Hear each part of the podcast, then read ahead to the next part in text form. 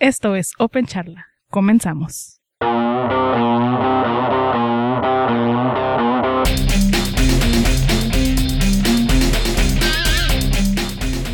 Bienvenidos a Open Charla nuevamente, después de que no pudimos estar en febrero eh, haciendo, eh, trayendo programa para ustedes.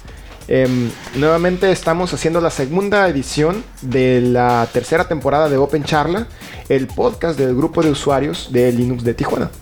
Yo soy Octavio Álvarez, eh, Álvarez P, mi blog blog.alvarezp.org y también eh, está Jorge Sanata, alias eh, o con el nick de Softweb. Eh, ¿Cómo te va, Jorge? ¿Y dónde te podemos localizar? ¿Qué has hecho? ¿Qué nos cuentas? Eh, buenas tardes, noches, días o lo que aplique en sus pequeñas vidas. Este. eh, me, va. Digo, he estado mejor, he estado peor. Saba, Saba. Eh, me pueden encontrar en Twitter con arroba softweb. Eh, y vamos sobreviviendo, viviendo. Y este. Tenía muy mucho rato que no me tocaba participar en un Open Charla. Afortunadamente. Eh, y ocasionalmente me tocó estar aquí sin, sin haberlo planeado. Eh, muy contento de regresar. Qué bueno, no, tú viniste porque tú querías que te felicitáramos en vivo por tu cumpleaños. Ah, sí, Te ayer, vamos a felicitar en vivo porque ayer fue tu ayer cumpleaños. fue mi cumpleaños. Cumpleaños. Deme regalos. y ¡Eh! Eh, Le vamos a poner ahí unos, unos, este, unos aplausos de los de Google Hangout. Ándale.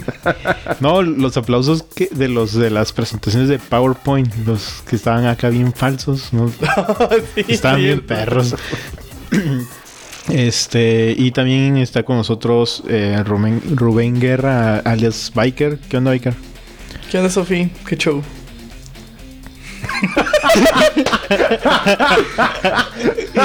No, no vieron la seña que le acabo de hacer a Biker, pero bueno, Pues, ¿qué onda contigo? pues nada, aquí ya ves. Pues bueno, a mí me pueden encontrar en Twitter e idéntica como arroba rugebiker. Y mi blog es rugebiker.com, recién remodelado. Uy, uy, Es uy. cierto, es cierto. Sí, Se te fuiste a lo minimalista ahora. Sí, yo era fui muy minimalista, pero ya por fin lo pude codear en... Ya entonces lo tenía en WordPress y ahora por fin yo codeé mi blog, mi propio blog, está ahora con Django. Te crees mucho. uy, sí. Uy, sí. Uy, Me sí, creo, un me profesor creo de- mucho y tengo tres líneas en el blog. Y que... Son cuatro, creo. Ey, Alright. Em, estuvimos en el Scale, en el Scale 11X en Los Ángeles a finales de febrero o a mediados, no me acuerdo muy sí, bien. fue a finales de Fue a febrero. finales de febrero. 22, 23 y 24 creo. pregunta. ¿Qué rayos es Scale? Scale, South California Linux Expo. Southern California. Southern. Oh, Southern California Linux my Expo bad. 11X. My bad. Suena geek. 11X porque es la onceava, onceava edición que se celebra. O sea, ya llevan. Este fue el onceavo año en el que se realiza este evento en la ciudad de Los Ángeles. Ok, ¿y? Pero Eso no me este, dice este evento es- eh, tiene la particularidad de que es, está hecho, organizado también por voluntarios, no está organizado por empresas. Eh, nosotros tuvimos la, la fortuna de conocer a algunos de los organizadores ahí. Gente muy accesible. Hasta nos tocó ayudar, de hecho. Nos tocó ayudar por momentos, Cool. por un ratito. Sí. Eh, es gente muy accesible. Se llevaron todas las felicitaciones de parte de los asistentes. Porque a pesar de ser voluntarios, de ellos, ellos empezaron. eh, ellos son diferentes looks de California. Eh, empezaron con un evento pequeño y fueron a- eh, invitando a más looks, a más looks, a más looks. Hasta que ahora, pues en, el, en la decimoprimera edición, tienen un. Pues Sí. prácticamente se echaron todo el piso de un hotel. Sí, de hecho fue todo el piso de un hotel. eh, Eh, creo que. más de- o menos en cantidad. No, ¿y de qué hotel? Ay, ¿de qué hotel? sí, Fue- porque era el Hilton. Era el Hilton, al ladito del LAX, el aeropuerto más El grande de Los. Ángeles. Ole, ¿y cuál es la dinámica o cuál fue la dinámica del, del de, la- de las reuniones o del evento? Principalmente conferencias. Y Eh, talleres. Pero échale que simultáneamente habría, había seis conferencias. De En hecho, eran seis ocho. diferentes. Ocho. Eran ocho salas, si bien me acuerdo, eran ocho salas duran desde las nueve de la mañana que empezaban las keynotes, creo, Ajá. hasta las ¿Qué será? Como a las 8 de la... No, como a las 6 de la A las seis tarde. de la tarde terminamos. Terminaban las conferencias y empezaban después lo que son los Birds of Feather. Las es- reuniones eh, informales organizadas por los mismos miembros de la... Por los mismos asistentes. Por los mismos asistentes, así es. Exactamente. Así es. Pero hubo a- a- actividades aledañas como por ejemplo el, el PGP Signing Party, que es un evento donde todo mundo se presenta sus identificaciones para que otras personas los firmen, eh, les firmen su clave privada de, de- o mejor dicho, su clave de, De GPG. GPG. Ah, sí, es la versión geek de, de Dame tu autógrafo, ¿no? Mm, No. no. no, va por ahí. Digo, lo puedes ver de ese modo. Porque yo los vi, a- yo vi, eh, vi muy, los vi muy emocionados porque, hoy me firmó no sé quién, o sea, Pero es que, bueno, es que Más bien, lo que pasa es que aquí no es, no es que alguien te dé su firma como que, ay, tengo la firma de tal persona. O sea, sí, eh, estrictamente hablando, sí es eso. Pero el objetivo es que ellos avalen tu identidad.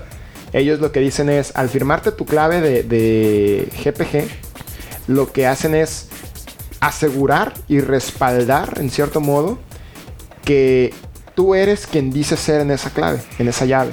Entonces, si tú firmas un, un, un archivo, un correo, lo que sea, con esa clave, tienes el respaldo de que tanta cantidad de personas verificó con una identificación oficial incluso. No es nada más, ay, sí, te conozco. Con una identificación que eres quien dice ser y que ese nombre corresponde a tu, a tu clave. Y entonces ya estás tú, en cierto modo, avalado por una red de gente, ¿no? Exacto. órale, qué cura. O sea, que si tengo problemas de identidad ya sé a dónde ir. Ajá. Sí, de hecho lo que quieren hacer es como una red de confianza en que realmente lo que tú hagas, los correos que tú mandes, los parches que tú hagas, todo eso, lo mande, todo lo que tú mandes en realidad comprueben que eres tú quien lo está mandando y no alguien más. Ahora, cuando dices tú eh, mandas eh, parches y todo lo que quieras, te estás refiriendo, por ejemplo, a cualquier eh, proyecto de código libre o a alguno especial Pues, o a la ¿eh? FSF. Por, Puede por ser poner cualquier- por ejemplo, poner ejemplo. Sí, por poner un ejemplo en Debian, si tú quieres ser un Debian developer, necesitas estar firmado por un Debian developer. Y de Tiene que estar avalado por... No, no avalado, sino como que... Verificado. No, Verificado. no es que te Verificado. avale como persona. Sí. Simplemente dice, él es quien dice ser y ya. Sí. Sí, de hecho es lo contrario a un autógrafo porque al revés, él nos firmó y nosotros le firmamos, pero él no lo no lo subió, no lo no, No, lo agregó a sus firmas, no. entonces es Ah, como ah. todo lo contrario a un autógrafo. Sí. Favor de, de agregar una risa grabada de Nelson ahí. Este... Ok. ¿Y qué más? ¿Qué onda? Pues Fueron fue- muchas conferencias, yo creo que... Ay, trajeron cosas, ¿no? ¿Qué trajeron? Sí, de hecho chorro estamos de ya tra- trayendo a las reuniones del Gultic de lo que nos dieron allá. eh, material promocional pues para, para repartir, ¿no? Que plumas, pins, calcomanías, etcétera, etcétera. A mí no me tocó ninguna pluma, ¿eh? No trajimos No. plumas, está verbeando. no, no, yo, yo ¿Qué- traje qué plumas. verbo? Es que no Ah, las de. Mozilla, Yo las traje las de Mozilla. ¿Cómo no? ¿Sí te tocó una de Mozilla, no? No, me tocó una calca de, de Firefox. Ah, pues había plumas, ya se acabaron. Ah, pero es que yo no, sí, no. No, yo no Ah. las llevé. Es que las plumas las tenía yo y no las llevé, pero bueno, de las bueno, cinco que exijo quedaban- mi, exijo mi pluma porque fue mi cumpleaños, puedo pedir cualquier cosa. No, está bien. eh, bueno, Ok. El, el- Otra cosa es que, bueno, decíamos que había una inmensa cantidad de conferencias. Ah, yo creo que entre los dos días sí eran más de, días. más de 100, de los tres días, viernes, sábado y domingo. Bueno, el viernes fue más como talleres, pero también hubo bas- bastantes conferencias. Eh, principalmente se compone de sábado y domingo, pero el viernes hay algunos talleres. Eh, nosotros nos metimos al de Git avanzado.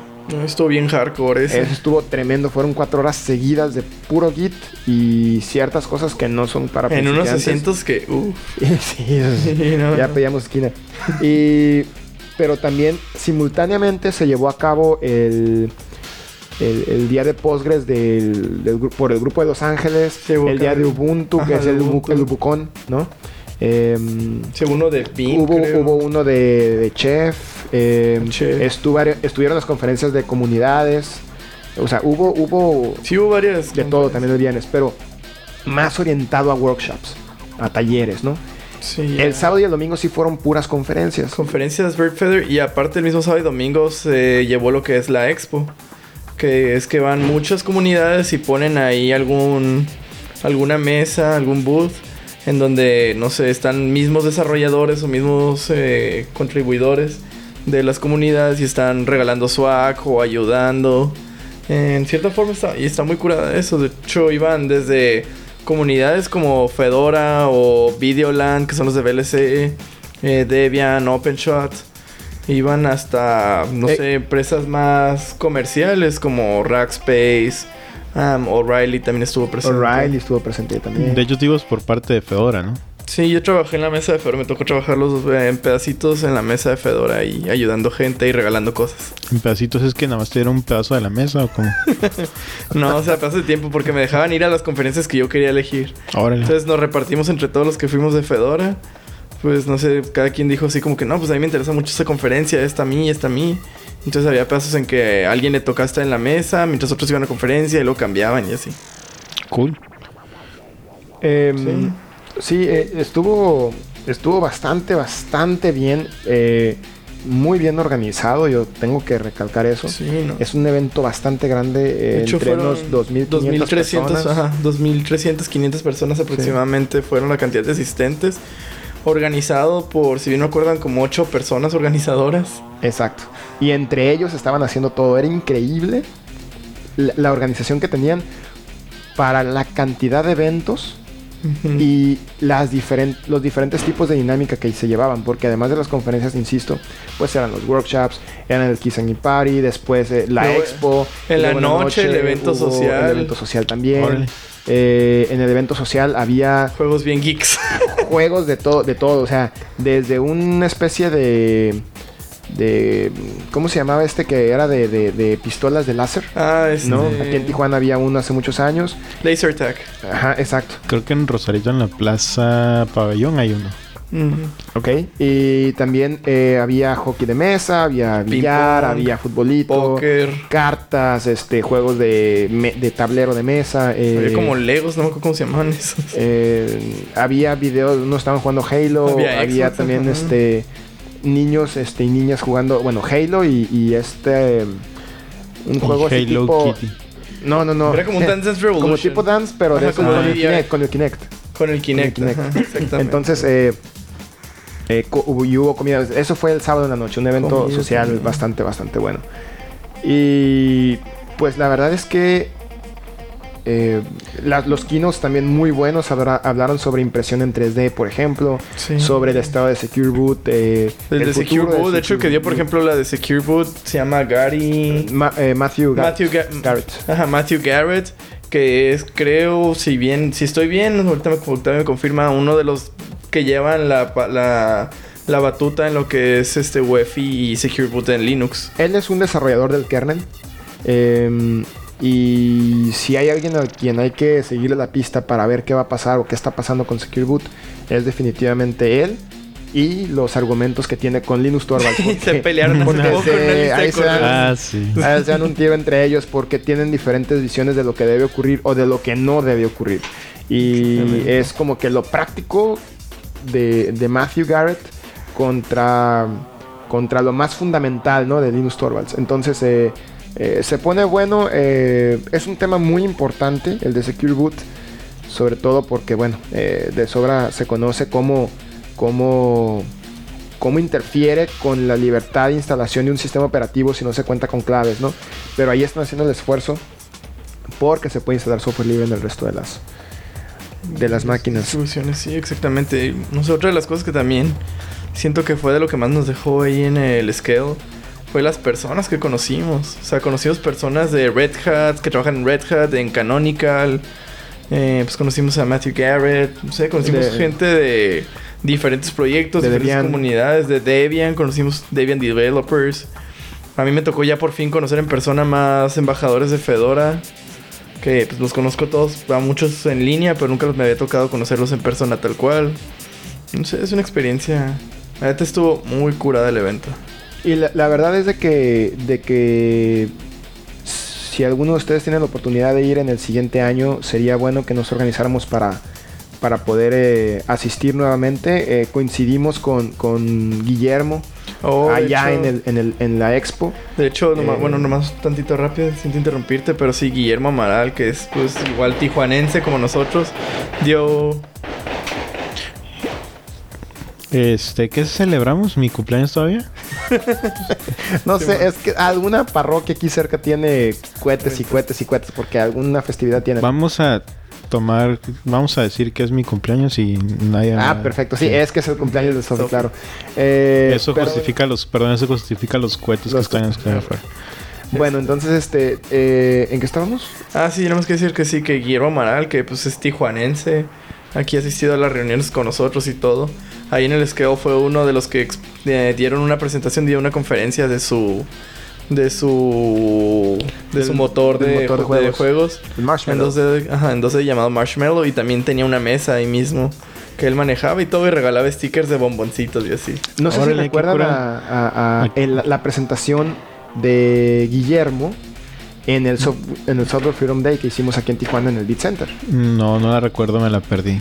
No, estuvo muy Pero estuvo muy buena porque él Sí, desarrolló me- un motor de juegos y él para su presentación feliz cumpleaños a todos Eh, para su presentación utilizó el propio motor de juegos Ajá. y sobre ese motor fue el que que lo utilizó como material de apoyo lo presentó en vivo Sí vi por ahí unos posts y vi imágenes y todo el rollo que estuvo muy muy curada. La verdad me la perdí. Este, ojalá me toque verlo otra vez. Gracias por los cohetes. Este, oh my god eh, todo esto es por mí, gracias. Este, Una disculpa a todos por, la, por estos cuetones sin- ni tan inesperados en cierto modo, ¿eh? Porque, porque, les porque digo, ayer una- cumplí años. Porque es que empezó, empezó ayer y no pensamos que fuera a durar todavía extenderse hasta hoy. Bueno, de que seguía, ya terminamos. Eh, yo nada más quiero mandarle un saludo a, a- a Guillermo. Que la verdad es de que a cualquiera de nosotros nos fue una arrastrada. Con, Ah, no, sí, definitivamente. Una también arrastrada maneja- hermosa. Y aparte está bien grande el güey. No, es que eh, sí, maneja BCDs y bueno, Ah, eh, sí, también. tiene su propio motor. Ha, ha asistido en varios años anteriores al Scale, no es la primera vez que Él va. tiene su propio motor. De, de juegos, sí, Ah. claro, sí. y, y bueno, em, Saludo, eh, Guillermo. Un saludo a Guillermo y a, a Philip también. Creo que sería. Philip, con- sí, tenemos que sea Philip. Philip Sí. es, así como dice embajador de Fedora. No recuerdo. Creo que le llaman Leader eh, Coordinator o algo así. Ajá, de- se llaman algo así los de Ubuntu y él es uno de los de Ubuntu y él vive aquí en San Diego. Y él nos hizo el favor de darnos raite hacia allá y de ir y de regreso. Sí, eh, es posible que a lo mejor incluso lo veamos algún día por las reuniones del Gulti. eh, pero bueno, ah, definitivamente es un evento recomendado. Es un evento que vale mucho la pena asistir. eh, por, sobre todo por, tanto por la gente que está ahí como por el, material que se recibe ahí como por bueno todo lo que se aprende etcétera no Am, vamos a estarlo comentando aquí en Open Charla en cuanto tengamos noticias del, del siguiente evento. Y no sé si alguien quiera comentar algo más del esquema. Eh, antes de entrar al, al- al tema de, de hoy, central, es, eh, tuvimos la oportunidad de conocer también a los compañeros linuxeros de Mexicali. Oye, ahora en perdón, el Startup- perdón, por cierto, eh, podríamos hablar del Startup Weekend, ¿no? Pero no sé ¿qué, cómo lo ven, Eh, porque es un. No está, está directamente con software. pero como. Pero fuimos. Pero fuimos, sí, no, aunque no fuimos como Ulti, la verdad es que teníamos mucha. Dicen mucha que gente el mitad de- del Lampa equipo gan- era Ulti. Sí, dicen que el, el equipo que ganó eh, estaba bien pro, ¿no? Dicen que, el los del equipo ese están bien guapos y no sé qué. Eso es el comentario gay de la semana. Este, sí, conocimos a, a los a la gente de Mexicali, al Open Source Mexicali se llaman. Así es, en el Exacto. Startup Weekend eh, que se hizo hace la semana pasada, el fin de semana Tres Pasado. maratónicos días. Exactamente, son es una organizado por una organización, no quería decirlo, no lucrativa, donde se trata de, de desarrollar una empresa nueva en 54 horas. Ese es el reto durante todo el fin de semana. Es un evento muy, muy dinámico. No sé cómo describirlo, es una experiencia muy particular. Eh, estuvimos eh, Software, eh, Biker y, y- y yo junto con Ricardo eh, Rosales, también de aquí del Gultig y del GDG, ¿no? Ajá. Y bueno, yo conocí ahí a, a Jesús Anaya y a Rogelio. ¿Cómo se pide Rogelio? Bueno, no, eh, eh, no eh, sé, no, pero sí. pero trabajó como diseñador dentro del, equipo. Rogelio Alejandro se llama. ¿Sí? Ajá, Rogelio. no sé, yo lo conozco por el nick de, Twitter, es Mr. Brownie. Mr. Brownie. yes. Saludos a Mr. Brownie, a Ricardo, a Ricardo Anaya. Eh, ¿Ricardo? Ricardo, Ricardo Anaya. Amaral, Ricardo no. Rosales. Este, y Ricardo Jesús Anaya. este, Jesús Anaya. Y, y pues es que, digo, tuvimos la, la, la buena suerte de, de ser considerados por los jueces como el mejor proyecto de, del Startup Weekend. Eh, pero más allá de eso, también igual como en el Scale, la gente que se conoce ahí, eh, la diversidad de, de- opiniones y de pensamiento que hay es lo que realmente se lleva el, el evento, ¿no? Sí, muchas caras eh, conocidas y muchas personas nuevas para, para conocer. Es un muy, muy buen evento y una gran oportunidad para conocer personas, para eh, socializar mucho también. Y pues estuvo muy, muy curado, muy maratónico, pero muy bueno. Sí, y bueno, eh, en ese evento conocimos a la gente de, Mexicali Open Source. Em, y de hecho, eh, nos mencionaron en su invitación para el siguiente evento de Mexicali, que más adelante vamos a mencionar en el calendario de eventos. Así que ahora sí vamos a entrar directamente al, al- al tema central, que va a ser, eh, bueno, acabamos de cambiar el eh, de, de- de horario en el centro del país, pero aquí fue antes. Y eso para algunos no fue algo tan, tan directo, hubo que actualizar No, no fue divertido. muchos servers, muchas computadoras, eh, algunas funcionaron con el cambio de hora de manera automática, otras manualmente. Me refiero como algunas Windows que, que detectan, ¿no? Y que hay que confirmarles el cambio. Eh, otras manualmente y luego se regresaron porque creían que estaban otra vez en el Oh, centro. sí, es la historia, la historia de mi vida en las últimas semanas. Sí. Y, y la verdad es de que el manejo del reloj es algo que normalmente damos por sentado, pero no siempre es tan directo. Em, fuera de... Antes de empezar la grabación, eh, platicaba con, con, con Biker sobre, por ejemplo, la configuración de Linux y Windows para, para manejar el reloj. Para que si está uno buteando un sistema operativo u otro, no, no eh, sean como, digamos, interoperables, ¿no? E- esos, eh, no tener que estar cambiando la fecha, la, hora de, por cambiar de sistema operativo. Sabemos que en Linux se maneja el reloj eh, en tiempo local o en tiempo universal. Y tradicionalmente en, en Windows ha sido siempre en Se tiempo local. Sin embargo, Encontramos hace poco en internet, googleando, ya saben, una forma para hacer que, el, que, que en Windows puedan tener el horario universal. No es una manera así como que tan directa de nada más picar un checkbox. No, te tienes que ir a los registros, al regedit y ahí modificar unos parámetros. Y ya con eso pueden tener el Universal Time Clock en Windows, que lo va a hacer mucho mejor para todo, para trabajar, en especial cuando tienen dual boot con Linux. Y es que. Y es que realmente es un mejor enfoque tener el reloj en, en UTC y dejar que el sistema operativo calcule la hora actual a partir del time zone, del uso horario en el que estamos y no al revés. ¿Por qué? Porque el sistema operativo tiene una base, Linux en particular, tiene una base de datos, digámoslo así, de cuándo entra y cuándo termina cada uso horario. Entonces, teniendo el reloj en tiempo universal, se puede calcular tanto para el pasado como para el futuro, como para el presente, el tiempo con mucha precisión. Ok. El- eh, Perdón, eh, horario universal. ¿Qué es el ho- horario universal? el, el UTC. Ajá. Bueno. sea, Es el horario, como dijo hace rato mi hijo Octavio, creo que es el horario del meridiano de Greenwich. Ah, Parecido. eh, no exactamente, pero vamos a decir que sí. Vamos a decir que sí. Eh, los usos horarios se manejan como GMT Ajá. menos 7 o UTC menos 7. Hay diferencias en las que yo no estoy muy, muy familiarizado, pero sé que hay diferencias al respecto. mínimas. Para efectos prácticos es el meridiano de Greenwich. Y se puede considerar que la cantidad de horas que tenemos de diferencia con ese, con el, con ese uso horario es lo que define qué hora tenemos nosotros. En, Por decirlo de alguna forma, es como el horario estándar.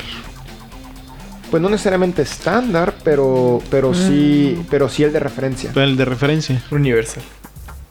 Sí, entendimos esa parte. Eh, el asunto es de que Linux durante muchos años ha estado haciendo lo que Lo que debe hacer. lo que debe Sí, hacerse, ¿no? básicamente. Tener el reloj en, hora- en horario universal y dejar que el sistema calcule. De esta manera uno no tiene que estar cambiando relojes. Uno dice, ¿sabes qué?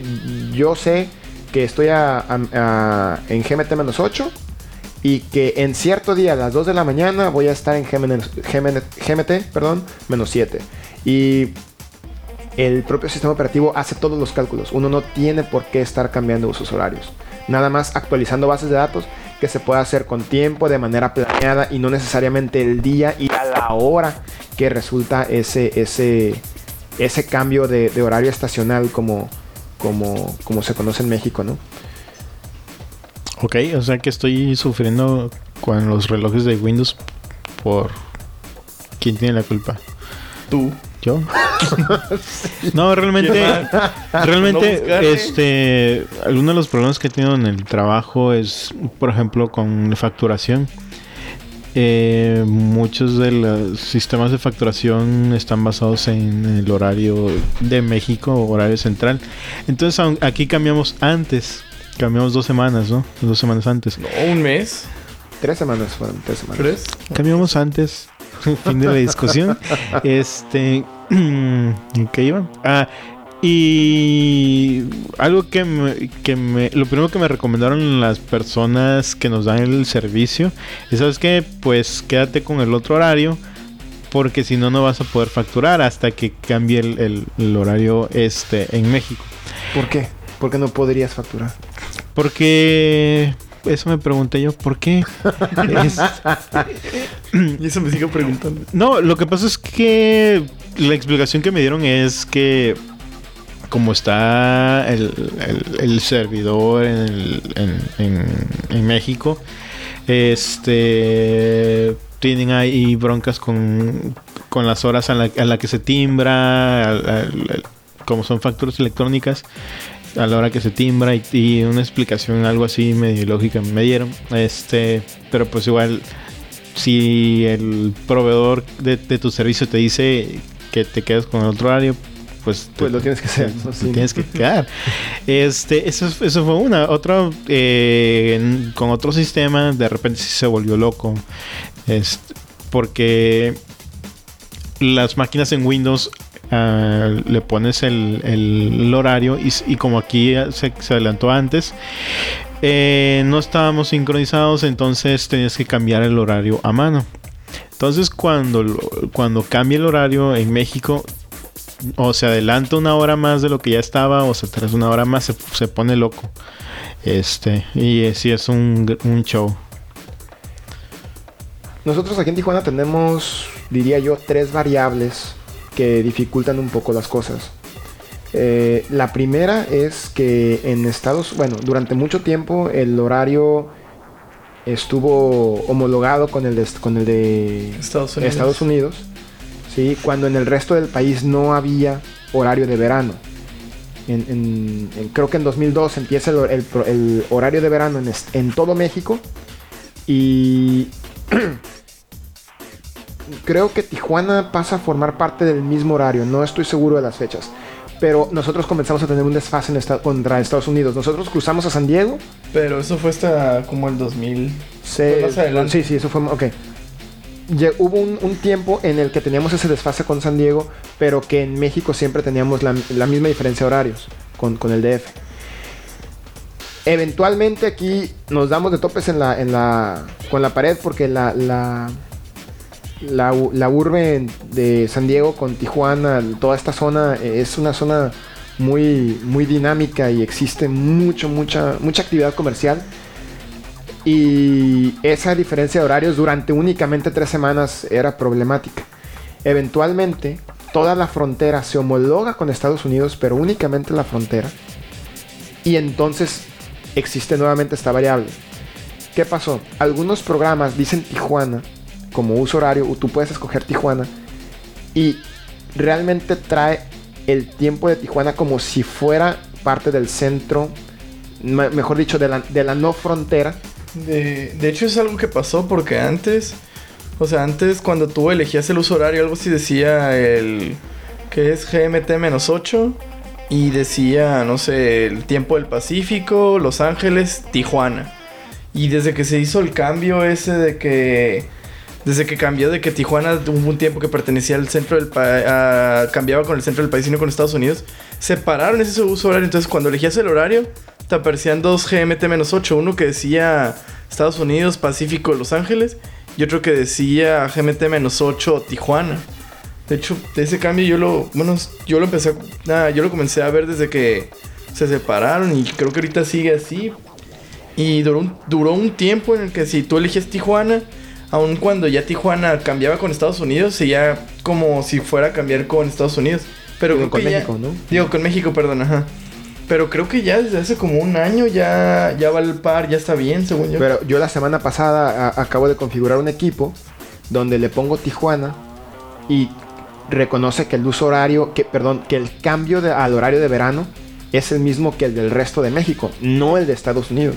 ¿Que no Entonces- sistema operativo libre o no libre? No, no era libre. Ah, No era libre. exactamente, porque eso me, eso me pasó Sí. conmigo. Con Eh, el no sí. libre, con el no libre me pasó eso, pero con el libre sí, se, sí funcionó bien. No, sí. era, eh, era un appliance, de hecho, ni siquiera era un sistema operativo como Mm. de, de escritorio, era un appliance. Y lo que tuve que hacer es irme a la segura, le puse horario de Los Ángeles. Yo sé que ahorita va a estar bien, pero si llega a haber un nuevo cambio de horario estacional, yo no voy a poder aplicarle un update a ese equipo tan fácilmente porque no es algo muy, muy manejado. O sea, eh, eh, no es lo mismo un sistema operativo de servidores, un Linux, incluso un Windows, ¿no? Que, que se mantiene actualizado que un appliance. Entonces, eh, esa es una variable, ¿no? ¿Cuándo se aplica el horario estacional? Y que en algún momento se aplicó junto con Estados Unidos, otro tiempo no, y ahorita nuevamente sí, pero únicamente en la franja fronteriza. Sí, exactamente. La otra variable es que, que en Estados Unidos el horario más cargado hacia el oeste, que es donde estamos nosotros, es, eh, bueno, en el, en el, le dicen el meridiano 100 105, creo, creo que sí, no estoy seguro. Pe- 120, el 120 nosotros. El, el tiempo se le llama tiempo del Pacífico en Estados Unidos. En México se le llama tiempo del noroeste. Y existe un tiempo del Pacífico que corresponde a Baja California Sur y todos los países que están pegados en el Pacífico, pero en, el, en, el- en el- la, en la parte más continental de México, digámoslo así. Hay algunas versiones de un sistema operativo no libre y no tan grato, este, que de hecho marca hora de Pacífico Tijuana. Sí, es lo que comentaba yo hace Sí, rato, es que hora, hora del Pacífico se refiere probablemente a la hora del Pacífico, pero de Estados Unidos, ¿no? Y en México el hora del Pacífico corresponde a la hora de del centro de Estados Unidos. O de... A ver, tengo que pensar esa parte bien. De hecho, esto lo voy a publicar en un post en, en mi blog.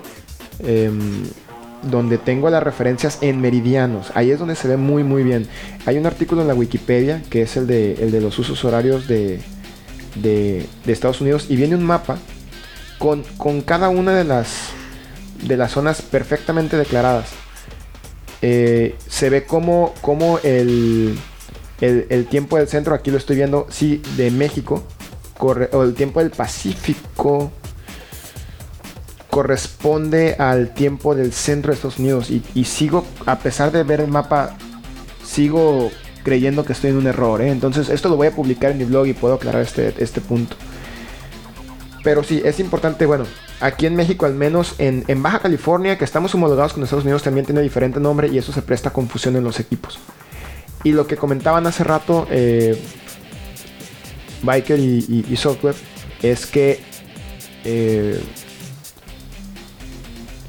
perdón, es que estoy viendo el mapa aquí. Estoy viendo el mapa aquí y sí se, sí se alcanza a ver algunos estados de la República que corresponden con unas horas de Estados Unidos y otras que no. Y la diferencia es cuándo entra el horario de verano a pesar de que estén homologados, ¿no? Pero decíamos, que, que aquí lo, lo, lo importante es que al tener el horario en UTC, en, en tiempo Nos universal, todo ese rollo. el, el- exacto, el sistema de facturación que tú mencionabas hace rato no se iba a tener que mover para nada. El sistema de facturación puede escoger cuál horario depende del contexto de la aplicación y aplicar el cálculo que corresponda, inclusive, inclusive múltiples usos horarios simultáneamente. Es por eso, Pero a mí siempre me han dicho que, el- que el- ese sistema operativo no libre es más fácil. es una percepción, a mí siempre se me ha hecho más complicado. Digo, yo no quiero estar parado a las 2 de la mañana para ir a cambiarle a un server, ¿no? Oh, sí. No, yo, tam- yo tampoco. Sí, sí.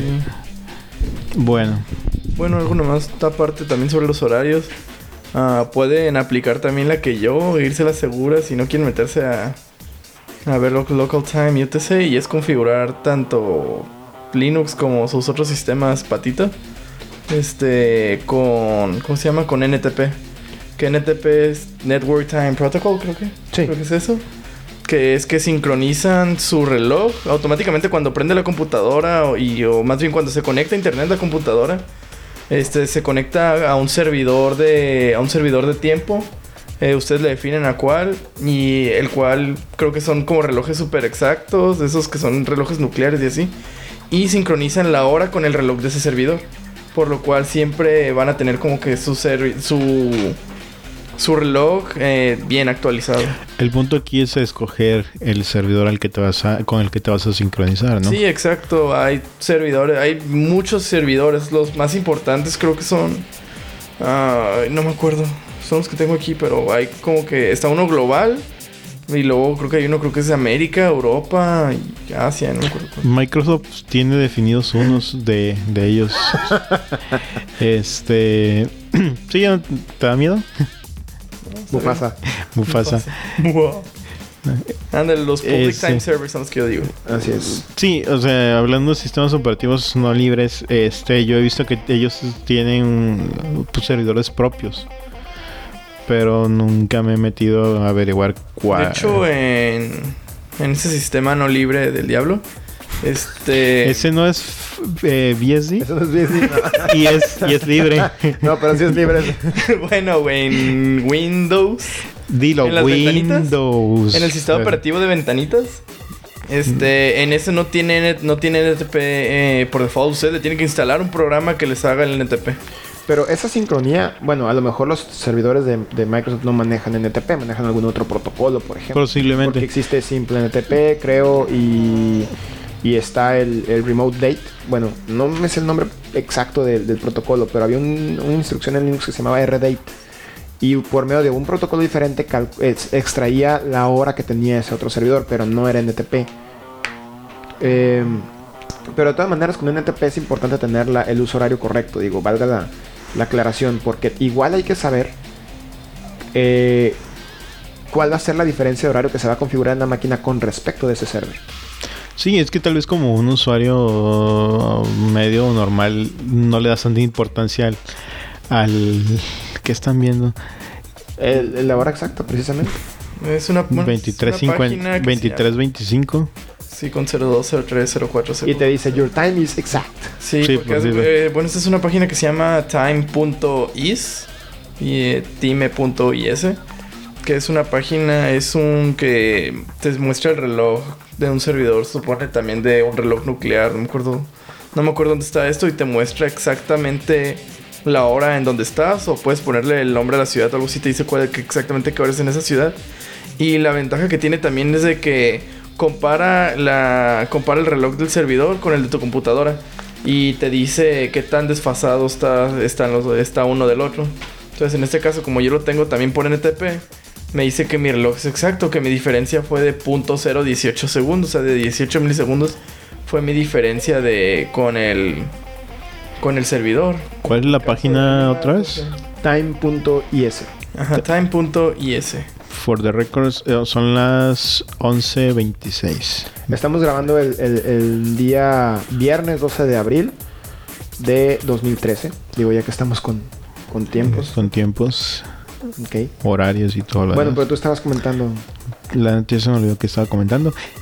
Pero está interesante la página. O sea, Sí, sí, están... Ya la había visto. Por menos de un... Aunque sea por punto cinco segundos, ya les dice que su tiempo no es exacto. ah, ya recordé. Sí, el hay veces que como, ah, como a ti como usuario normal no, no te importa estar, tener un el horario o, o, perdón el, el reloj de tu sistema o de tu máquina exacto pero ya cuando trabajas con servidores cuando trabajas con otros programas que se tienen que sincronizar para hacer algún proceso sí te pega Yo, por ejemplo, les puedo comentar que para, para el manejo de una red, eh, si tienes, no sé, 10 equipos, ¿no? 10 routers, switches, servers, lo que sea, y en algún momento ocurre algo y no saben exactamente por qué ocurrió y se van a revisar sus logs, no hay peor pesadilla que tener los relojes desincronizados, porque no saben, uno, uno no sabe qué ocurrió antes de qué cosa, aunque la diferencia haya sido de medio segundo, ¿no? Entonces uno puede saber qué fue lo que realmente originó un problema cuando la diferencia haya sido realmente muy poca. ¿No? Y, y Sí. también hay aplicaciones comerciales para esto, ¿no? Este, desde científicas Sí, pues sí, ¿no? Sí. Hasta, hasta comerciales correo electrónico y así. Aparte, bueno, ya que estamos hablando de relojes, nomás quisiera también comentarlo cómo, eh, cómo es de que, no sé, a lo mejor alguno de ustedes se preguntará cómo es que ustedes prenden su compu, entran al BIOS y el BIOS tiene la hora y dicen, pues no está conectado a internet, no hay sistema operativo, ¿cómo es que me- el BIOS me mantiene la, la hora correcta? ¿Cómo es que el sistema me mantiene la hora correcta? Y esto es porque la mayoría de dispositivos electrónicos tienen algo que se conoce como Real Time Clock o reloj en tiempo real, que es, digamos, es un circuito integrado, un chip que está en la tarjeta madre normalmente y el cual tiene batería propia, es una batería como esas de reloj y dura muchos, muchos, muchos años. Entonces, este chip con esta batería es lo que mantiene un contador siempre contando que la computadora esté apagada. No, incluso aunque esté desconectada de la corriente, ¿no? Sí, uno, bueno, es que mi computadora es de botón, no es botón mecánico, sino es de push button, ¿no? Y, y, y- y eso significa que la computadora siempre está energizada y por lo tanto, no. Aunque esté desconectada mecánicamente, o sea, el switch de atrás o desconectada de la pared, de todas maneras, por medio de esta batería, sigue contando los segundos que transcurren y puede restaurar el reloj a un tiempo pues relativamente aceptable, relativamente eh, eh, preciso como para continuar el sistema de una manera correcta en lo que se sincroniza ya por un NTP, por ejemplo, etcétera. ¿no? Sí, a menos digo, l- mm, se usa mucho eh, resetear el BIOS, que es quitarle el- precisamente esa batería y apagar la computadora, prenderla de nuevo para que se resetee, ¿no? Sí, porque Sí. también maneja, guarda otras cosas gracias a esa batería. ¿no? Y Sí. lo único que está haciendo ese reloj, bueno, ese, ese chip, eh, se está contando los segundos desde el... ah, no me acuerdo cuál es el tiempo estándar, como 1930 o algo así. Bueno, depende del sistema operativo, cómo lo Ah, maneja, bueno. ¿no? Eh, en el caso de Linux, eh, por lo general el dichoso Unix Time, eh, o mejor dicho, el tiempo se maneja como la cantidad de segundos desde 1970. Ah, exacto, 1970. Que el cual, según dicen que como por ahí del 2000, no sé qué, va a dejar de funcionar todas las computadoras que no hayan arreglado sus relojes, ya que se va a hacer un overflow o algo así. ¿Tocamos Ah. el tema? ¿Tocamos el tema? Sí. Tocamos el tema. Ya estamos en el Es, tiempo. eh, por lo de los 32 bits. Ajá. Sí, porque como nada más tenemos 32 bits, nada más se pueden contar 2147 millones de segundos, no sé cuántos. Y si sumamos 2100, 2147 millones de segundos desde 1970, ¿no? Ujú. El año da 2038. Ah, 2038. En Para fe- entonces ya vamos a estar muertos. Pues yo sigo siendo joven y bello. Yo no sé. Tú, No sé, Yo voy a ser inmortal. yo voy a seguir vivo. Este- Espero. seamos positivos. Vamos a suponer que, ok, vamos a suponer que Software sigue, sigue vivo. Entonces, eh, si su computadora es de 32 bits, lo que va a pasar es lo que ocurre cuando se acaban esas líneas, que el contador regresa a ceros. Porque, Exacto, porque ya no hay, no hay forma de almacenar más números, ¿no? Sí. Eh, si, si ustedes, si ustedes toman dos switches de la luz, por ejemplo, dos, dos interruptores de, de foco, y prenden uno, apagan otro y tratan de ver cuántas combinaciones pueden hacer. No hay forma de hacer más de cuatro combinaciones. Exactamente. Entonces, si tuvieran 32 switches, no hay forma de hacer más de esas 2 millones. Perdón, no son 2 millones. Ese es cuando es con signo. Es el doble. 4 millones, Eh. 4 mil millones y fracción de, de, es un sign. de segundos, ¿no? Ajá. Entonces, ahí llega hasta el 2038. Las computadoras de 64 bits ya no van a tener ese problema porque sí tienen forma de Es almacenar. todo. Que de hecho casi todas están saliendo ya. Pues ya las nuevas Ya casi todas traen 64 bits. Es muy raro el equipo antiguo. bueno, Pero pues todavía yo creo que, te- todos los- en muchas empresas siguen usando los servidores de hace Ah, no, sí, años pero- son 32 bits. Pero para el 2038, si alguien sigue usando 32 bits, se lo merece, sinceramente. este, bueno, también no sé qué tanto afecta a otras arquitecturas como, por ejemplo, ARM y todo ese tipo. de- Pero ARM es de 32 bits también ya. Casi No, todos pero- ARM. Bueno, sí, pero también importa mucho. eh, bueno, una cosa es cómo, cómo se almacena Sí, el tiempo en el hardware. Que cómo lo interpreta el software. Así es. Sí, porque de hecho, por ejemplo, lo que es el Raspberry Pi es de 32 bits, pero es, o sea, es un ARM, pero en realidad el que está agarrando todo el real time clock, si es que tú le agregas uno externo, es el sistema operativo, que en este caso vendría siendo Debian, por así decirlo. Eh, para salir de la duda de, las dos, de los 2 mil millones o los 4 mil millones, estoy viendo aquí, eh, me quedé con esa duda y entré aquí a la página de Wikipedia buscando Unix Time y se menciona que eh, es un entero con signo. El signo, para almacenar ese signo se utiliza un bit.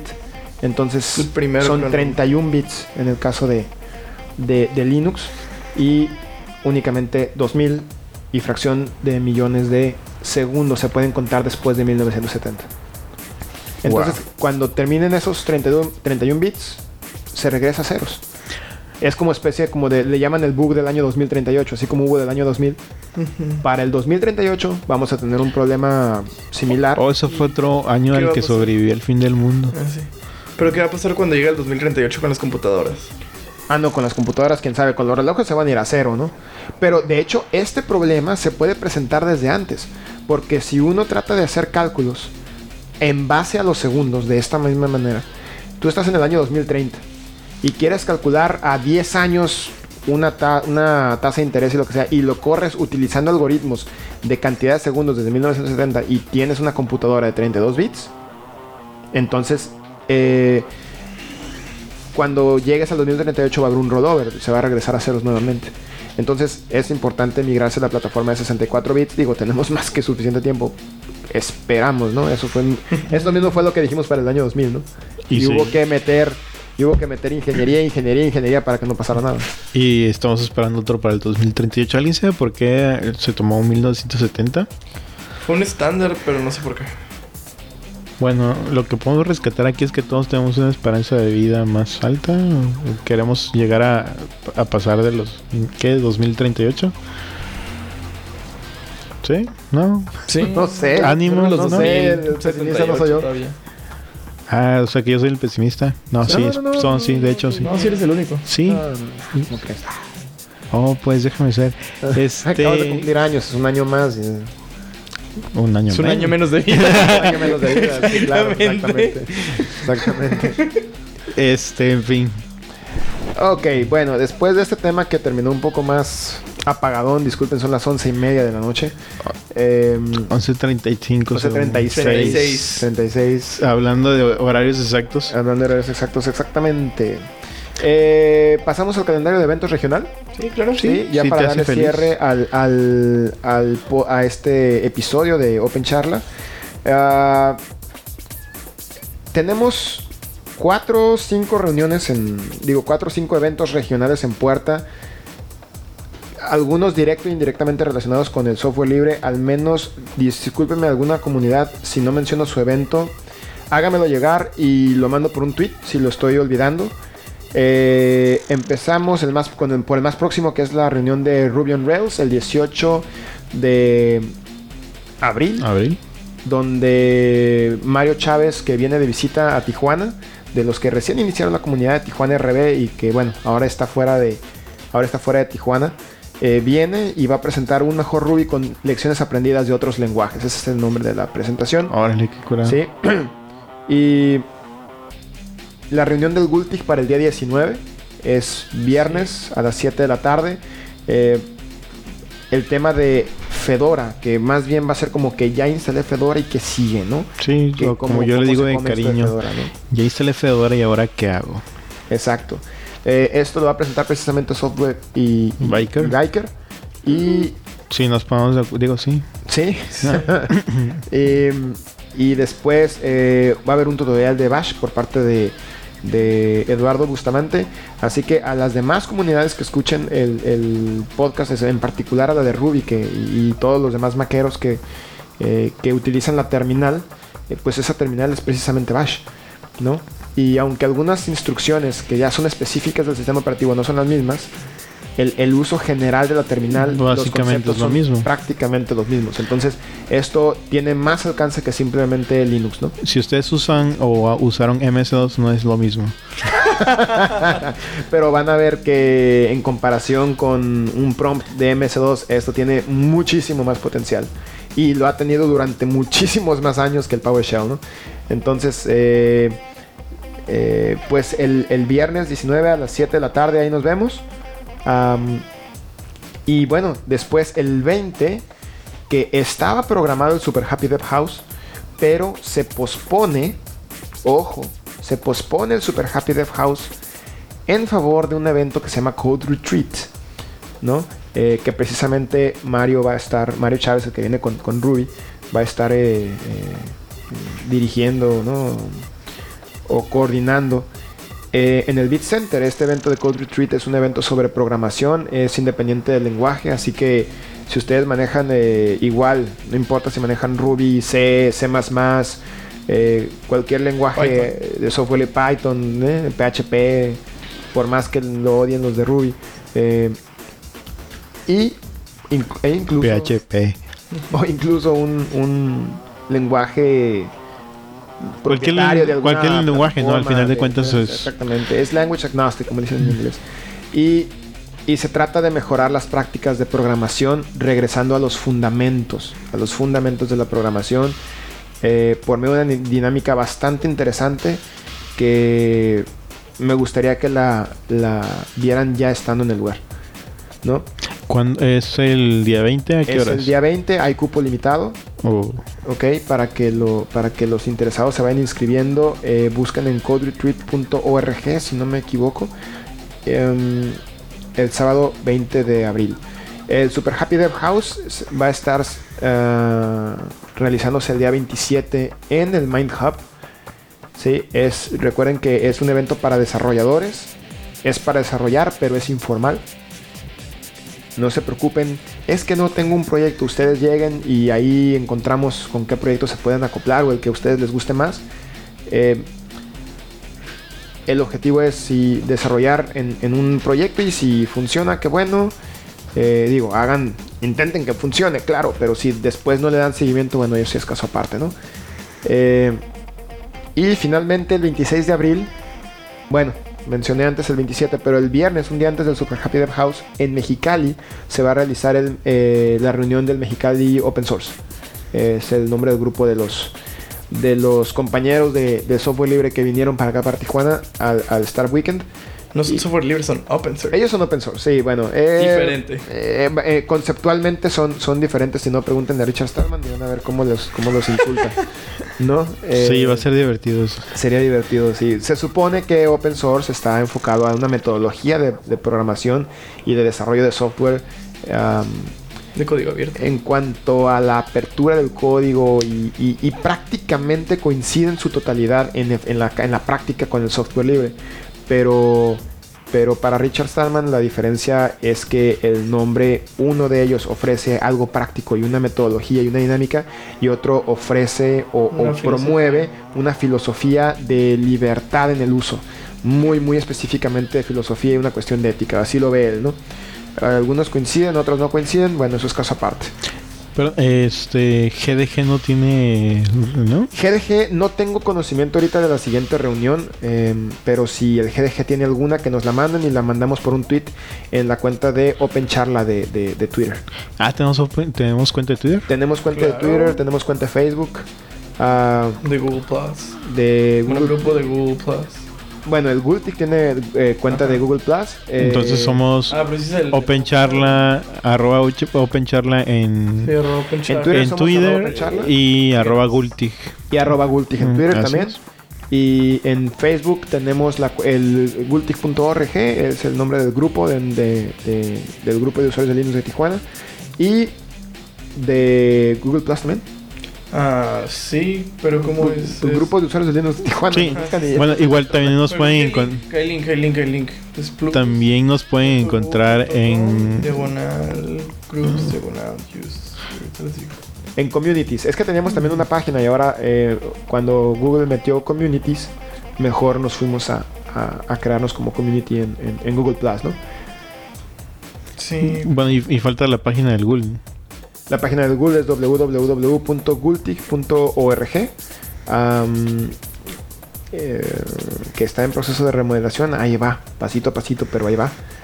Ah, con la intención de, de que tenga un mejor contenido y, y tenga, creo que algo muy importante, que son las instrucciones precisas para poder entrar al canal de charla, que es Gato Gultig en Freenode, pero que indique cómo poder eh, sacarle la vuelta a esta Sí, eso, es importante señalarle. Ahorita, si ustedes quieren entrar al, al canal de IRC por medio de Telnor, van a tener algunos problemillas. Este, si utilizan, por ejemplo, un cliente de IRC como XChat, hay forma de, este, de hecho, viene, eh, vienen las instrucciones en el, en el foro de, de XChat.